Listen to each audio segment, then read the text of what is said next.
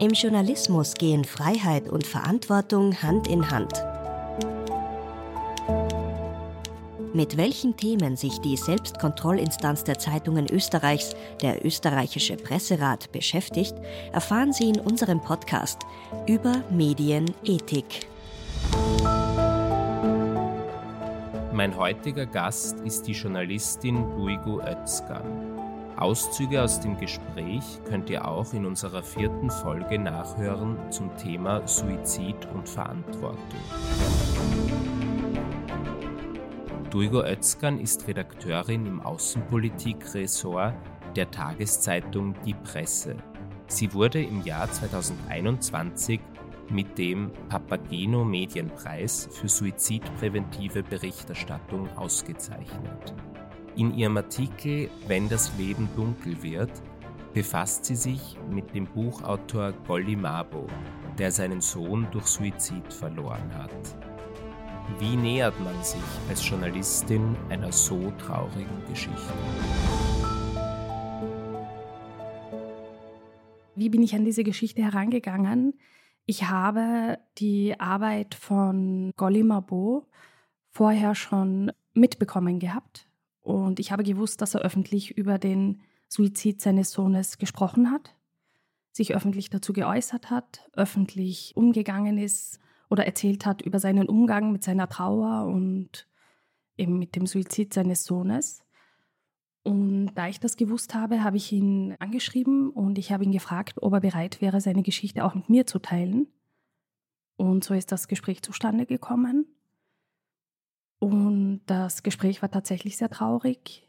Und er ist aber sehr offen mit seiner Geschichte und mit seinem Umgang mit der Trauer äh, umgegangen, hat mir sehr viele Fragen beantwortet und ähm, hat mir einfach so einen Einblick gegeben, wie es einem Angehörigen gehen kann, gegangen ist nach einem Suizid innerhalb der Familie. Anschließend habe ich auch mit ExpertInnen gesprochen, mit PsychologInnen und natürlich mit SozialarbeiterInnen und WissenschaftlerInnen, weil auch ihre Expertise sehr wichtig ist für einen journalistischen Artikel natürlich. Mhm. Ja, Sie haben das gesagt eben, dass Sie mit dem Mabo da auch viel lange und ausführlich eben gesprochen haben und er kommt ja auch im Artikel ausführlich zu Wort. Was ist denn so generell, äh, finden Sie wichtig, worauf sollten JournalistInnen achten im Umgang mit Hinterbliebenen von Suizidopfern? Das ist wirklich eine schwierige Frage. Wenn sich JournalistInnen diesem Thema nähern, dann natürlich aus einer journalistischen Perspektive. Ja, das ist einmal der erste Schritt sozusagen. Als Journalist, als Journalistin ist man ja kein oder in der Regel kein Psychologe und kein Sozialarbeiter. Also man ähm, hat keine Expertise in diesen Bereichen, man ist Journalistin. Und man muss sich bewusst sein, dass man dieses Thema, dieses sehr schwierige und persönliches Thema, aus dieser Perspektive beleuchtet. Das heißt, es ist wichtig, dass man die journalistische Distanz wahrt oder wahren muss. Gleichzeitig ist man ja nicht aus Stein, also die Geschichte geht einem natürlich sehr nahe und man soll auch Empathie zeigen und äh, auch Mitgefühl zeigen, aber man soll sich dessen bewusst sein, dass man ein Gespräch führt als Journalist, als Journalistin. Mhm. Und mir ist aufgefallen, also ich habe ja auch Ihren aktuellen Artikel gelesen, wo Sie über eine Mutter geschrieben hat, deren Tochter einen Suizidversuch unternommen hat, dass in beiden dieser langen Artikeln auch eben, was Sie schon gesagt haben, ExpertInnen zu Wort kommen. Warum ist es denn gerade speziell beim Thema Suizid wichtig, dass man eben immer auch dann zum Beispiel PsychologInnen darin hat, die zitiert werden? Das ist schon sehr wichtig. Ich habe vorhin kurz geschildert, dass wir als JournalistInnen keine ExpertInnen sind quasi. Also wir bringen diese Expertise nicht mit. Und Experten und Expertinnen helfen mir als Journalistin, die Geschichte einzuordnen. Sie kontextualisieren die Geschichte, die ich gerade recherchiere. Sie geben mir eine Einordnung, sie geben mir die Fakten, sie geben mir eben, wie gesagt, den Kontext mit. Und als Journalisten und als Gesellschaft können wir ein Thema ja nicht in seiner Gesamtheit verstehen, wenn wir die Fakten nicht kennen. Wir können als Gesellschaft nicht darauf reagieren, wenn wir die Fakten nicht kennen, wenn wir den, eben den Kontext nicht kennen. Also sie sind wahnsinnig wichtig, um das Thema eben einzuordnen. Mhm. Sie haben in dem Artikel auch, also im Artikel Wenn das Leben dunkel wird, unter anderem den Werther-Effekt erwähnt, also mhm. die Nachahmungsgefahr bei einer verantwortungslosen Suizidberichterstattung.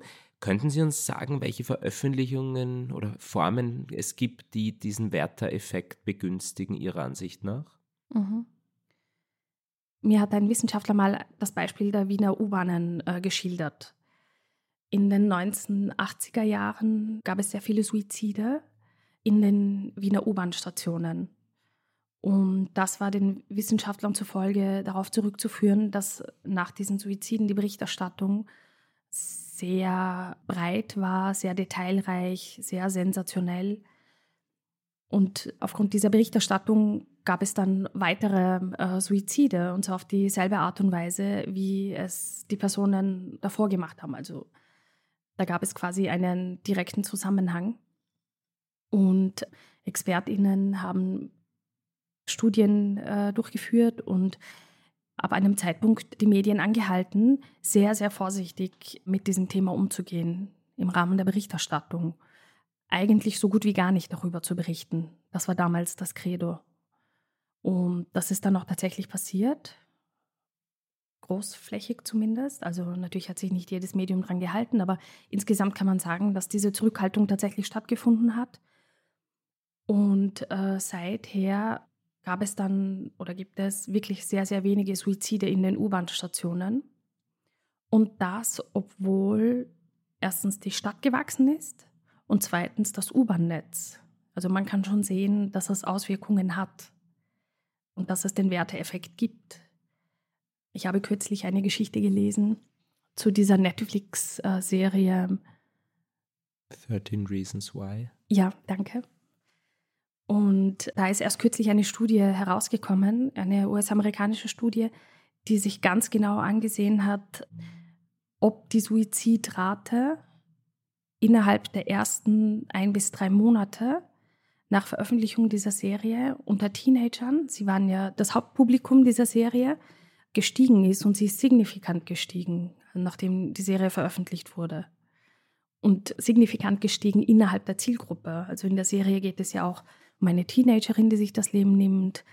Und die StudienautorInnen sagen natürlich, wir können nicht bei jedem einzelnen Suizid belegen, dass es einen direkten Zusammenhang mit der Serie gibt. Aber nach Veröffentlichung der Serie und mit der Berichterstattung nach den ersten Monaten der Veröffentlichung ist innerhalb der Zielgruppe signifikant gestiegen. Also das ist etwas, was man belegen kann. Hm, da gab es ja auch in der ursprünglichen Version die Aufnahme, wo das Mädchen in der Badewanne sich dann suizidiert und das ist aber in der aktuellen Version nicht mehr. Das hat Netflix dann ein paar Wochen später mhm. rausgenommen, nachdem eben diese Kritik auch mit aufkam, dass das den Werteeffekt begünstigt. Wenn ich noch etwas hinzufügen ja, darf. Bitte. Weil Sie gefragt haben nach dem, äh, also worauf man besonders achten muss. Es ist natürlich ein Problem, die sensationshungrige Berichterstattung. Und ein Problem ist natürlich auch, wenn die JournalistInnen die genauen Details der Suizide äh, schildern und wirklich detailreich darauf eingehen.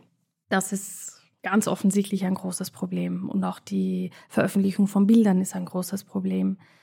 Wenn Sie sich erinnern können, nach dem Tod von Robin Williams, dem Schauspieler, gab es sehr viel Berichterstattung natürlich. Er war ja ein sehr bekannter Mann und ein beliebter Schauspieler. Und im Rahmen dieser Berichterstattung wurden natürlich auch sehr viele Details bekannt und wiedergegeben.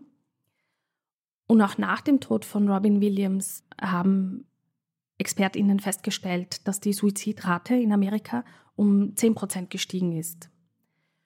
Und nicht nur das, eine gewisse Zeit später hat sich eine Modedesignerin das Leben genommen, namens Kate Spade.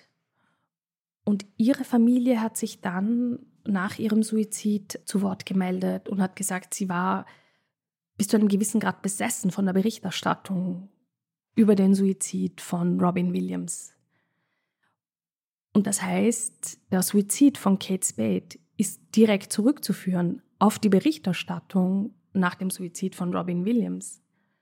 Darüber ist in den Medien ein bisschen, also nachdem das bekannt wurde, es war in den Medien ein bisschen Thema, aber nicht in dem Sinne, in dem es sein sollte. Also das ist schon etwas derart Schockierendes und man kann es an ein, zwei Beispielen wirklich sehen. Aber wir haben das viel zu wenig diskutiert und aufgegriffen, glaube ich. Mhm. Ja, das ist äh, sehr interessant, weil wir sind ja vom Presserat und dieser Fall von Robin Williams wurde ja unter anderem auch vom österreichischen Presserat dann aufgegriffen und in einem Boulevardmedium verurteilt. Mhm. Aber das führt mich gleich dazu, Sie waren, ich habe schon gesagt, ja selbst sehr lange Senatsmitglied im Presserat und der Presserat hat ja immer wieder auch Entscheidungen zur Suizidberichterstattung getroffen und rät auch zur großen Zurückhaltung. Jetzt glauben Sie, dass die Spruchpraxis des Presserats in den vergangenen Jahren positive Auswirkungen auf den österreichischen Journalismus bei Suizid hatte? Das denke ich schon. Und zwar aus dem Grund, weil ich davon überzeugt bin, dass der Presserat eine Institution ist, an deren Richtlinien sich viele JournalistInnen richten. Und insofern auch diese Richtlinien oder die Leitfäden zur Suizidberichterstattung zum Beispiel auch ernst nehmen und nach diesen Leitlinien agieren. Mir ist zum Beispiel auch aufgefallen, dass die Berichterstattung sich auch insofern geändert hat. Also nicht nur, dass wir jetzt im Vergleich zu vor einem Jahrzehnt zum Beispiel viel mehr über Suizide berichten, und zwar richtig berichten. Und das heißt auch, dass wir am Ende der Artikel oder im Rahmen der Artikel oder der Beiträge der Hörbeiträge oder der Fernsehbeiträge einen Hinweis geben an Personen, die sich in einer nicht so guten Lebenslage befinden, eben Telefonnummern, Webseiten und so weiter, also konkrete Hilfsstellen weitervermittelt werden. Und ich denke, das ist sehr hilfreich und das hat sich auch Auswirkungen gehabt. Mhm. Ja, das fand ich auch leider bei zwei sehr aktuellen Fällen, mhm. nämlich im Fall der Ärztin aus Oberösterreich, Dr. Kellermeier, die sich im Sommer suizidiert hat und dann beim Suizidversuch des FPÖ-Politikers, Ex-FPÖ-Politikers Jenewein, das war bei beiden, ist mir aufgefallen, dass da unter anderem auch der ORF zum Beispiel dann sehr deutliche Hinweise auf Hilfsangebote gebracht hat. Mhm. Gleichzeitig gab es aber auch sehr viel Kritik bei der mhm. Berichterstattung. Das würde mich zur Frage führen, wie nehmen Sie anlässlich dieser beiden Fälle eben die aktuelle Suizidberichterstattung mhm. wahr? Bei dem FPÖ-Politiker Hans-Jörg Jenewein sind äh, meiner Meinung nach wirklich sehr viele Fehler passiert. Die Nachricht von dem angeblichen Suizid kam über eine Boulevardnachricht, wenn ich mich recht erinnere. Und zwar, also die Nachricht selbst. Aber über die Nachricht selbst gab es kaum Informationen. Und nachdem diese Meldung schon draußen war, verbreitet sie sich ja natürlich. Und andere Medien übernehmen diese Meldung. Und so ist die Nachricht über den angeblichen Suizid zu einem Selbstläufer geworden und auch ein bisschen außer Kontrolle geraten, finde ich. Denn lange Zeit, also wirklich die Stunden danach und eigentlich auch die Tage danach, haben wir ja nicht wirklich gewusst, ob es ein versuchter Suizid war oder nicht. Und da muss man sich als Medium auch ein bisschen zurücknehmen, finde ich. Man muss reflektieren, was wissen wir, äh, sollen wir mit dieser Nachricht tatsächlich rausgehen, wenn wir so wenig wissen? Weil es können auch andere Menschen, die jetzt sich momentan nicht in so einer guten Lebenslage befinden, eben genau diese Berichterstattung zum Anlass nehmen. Das wäre eine Katastrophe. Und insofern denke ich, ist da bei diesem Fall äh, sehr viel nicht so gut gelaufen. Im Fall von Hans-Jörg Jenewein. Da hätte man idealerweise noch ein bisschen warten müssen, bevor man diese Nachricht veröffentlicht hat. Und bei Dr. Kellermeier ist mir aufgefallen, also ihr Suizid ist ja allgemein in eine sehr schlechte Phase unserer Gesellschaft gefallen. Also die Stimmung ist ja seit zwei Jahren wahnsinnig aufgeheizt und sehr ähm, negativ und belastend für die gesamte Bevölkerung. Und sie hat das natürlich gespürt und sie hat den Wut und die Aggression der ImpfgegnerInnen gespürt und ist auch damit an die Öffentlichkeit gegangen. Das ist ja das Schockierende an ihrem Fall. Der, die interessierte Medienbeobachter haben ja gewusst, wie es ihr geht und es ist trotzdem nicht sehr viel passiert. Das ist wahnsinnig traurig, also auch wenn man so im Nachhinein darüber nachdenkt. Aber bei ihr Also in ihrem Fall ist mir aufgefallen, dass die Berichterstattung relativ zurückhaltend war, und zwar was die Details betrifft.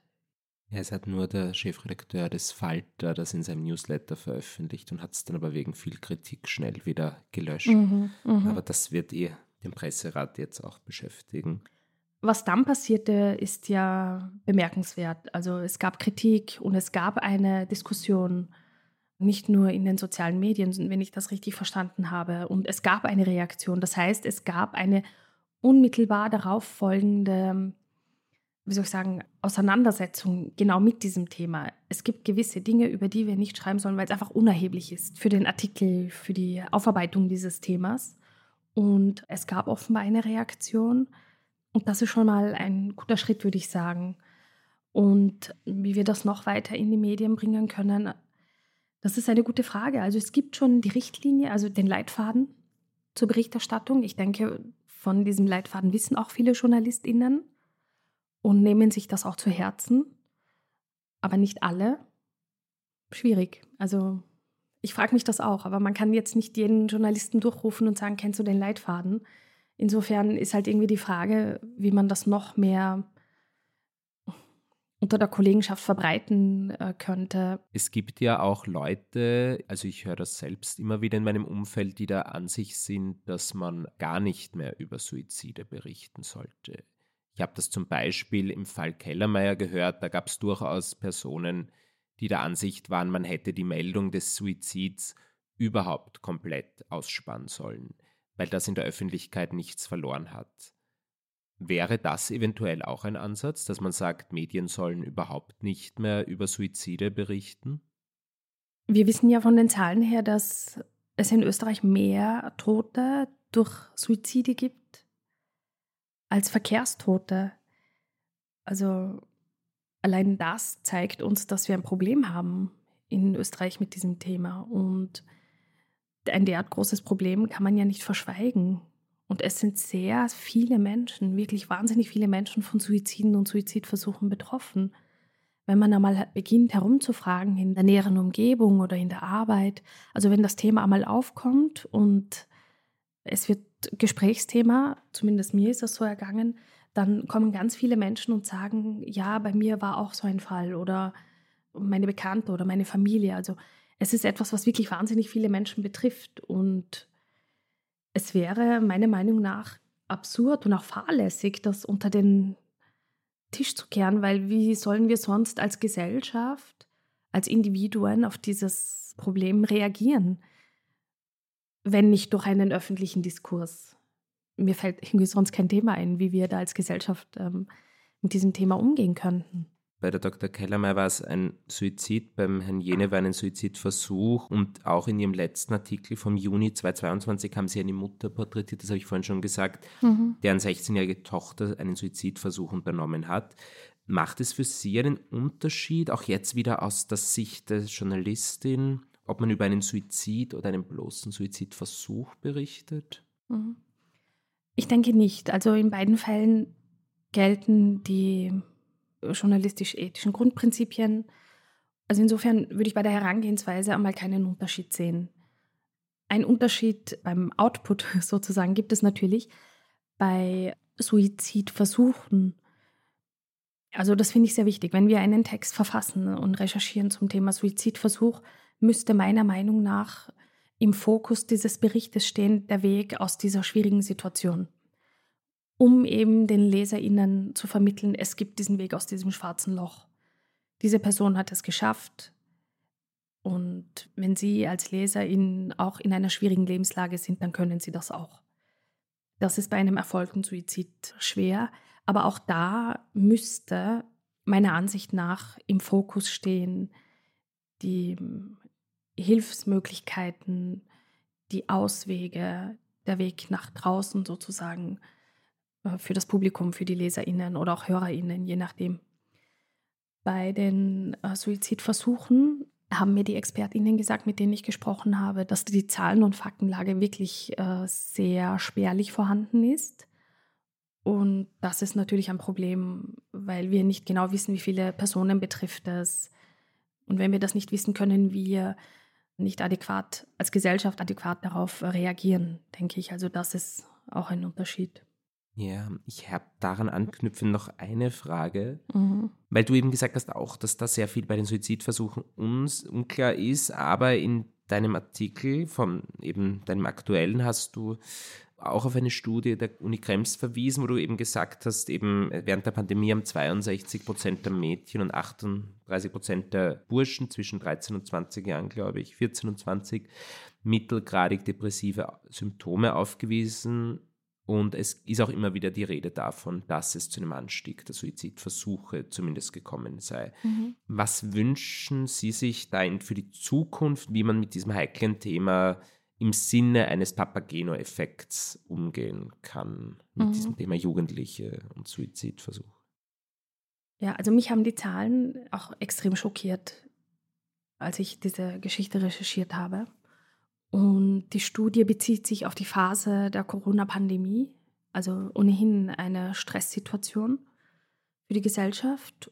Und seitdem ist es ja nicht besser geworden. Also es ist quasi noch ein Krieg in der Nähe dazugekommen, der viele Menschen natürlich beschäftigt und vielen nahe geht.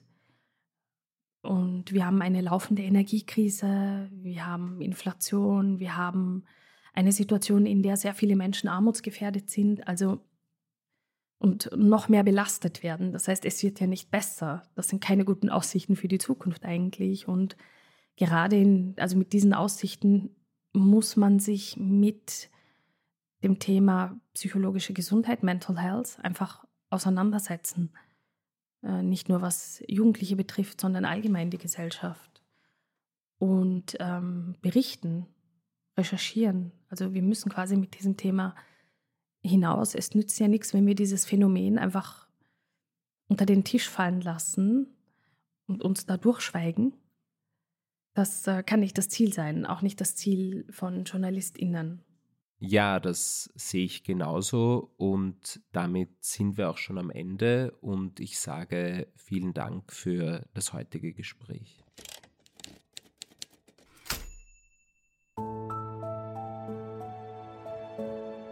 Bei Suizidgedanken und in Krisensituationen können Sie österreichweit anonym und kostenlos rund um die Uhr bei der Telefonseelsorge anrufen unter 142. Auf www.telefonseelsorge.at gibt es auch Hilfe via Chat und E-Mail. Die Rat auf Draht Beratung für Jugendliche ist 24 Stunden täglich unter 147 oder auf www.rataufdraht.at erreichbar. Online finden Sie Hilfe auf der Website bittelebe.at. Informationen zu weiteren Hilfsangeboten in Ihrem Bundesland finden Sie auf www.suizidprävention.at. Das Kriseninterventionszentrum sowie die Leitlinien zur Suizidberichterstattung finden Sie auf www.kriseninterventionszentrum.at. Diese Infos zum Nachlesen finden Sie auch in unseren Show Notes. Moderation Luis Paulitsch. Recherche Edwin Ring und Luis Paulitsch. Redaktion Iris Haschek. Schnitt Kari Koren. Sprecherin Iris Haschek. Über Medienethik ist eine Kooperation des österreichischen Presserates mit dem Verein zur Förderung eines selbstbestimmten Umgangs mit Medien. Die Folgen werden auch von Radio Orange ausgestrahlt. Eine Produktion von Inspiris Film www.inspirisfilm.tv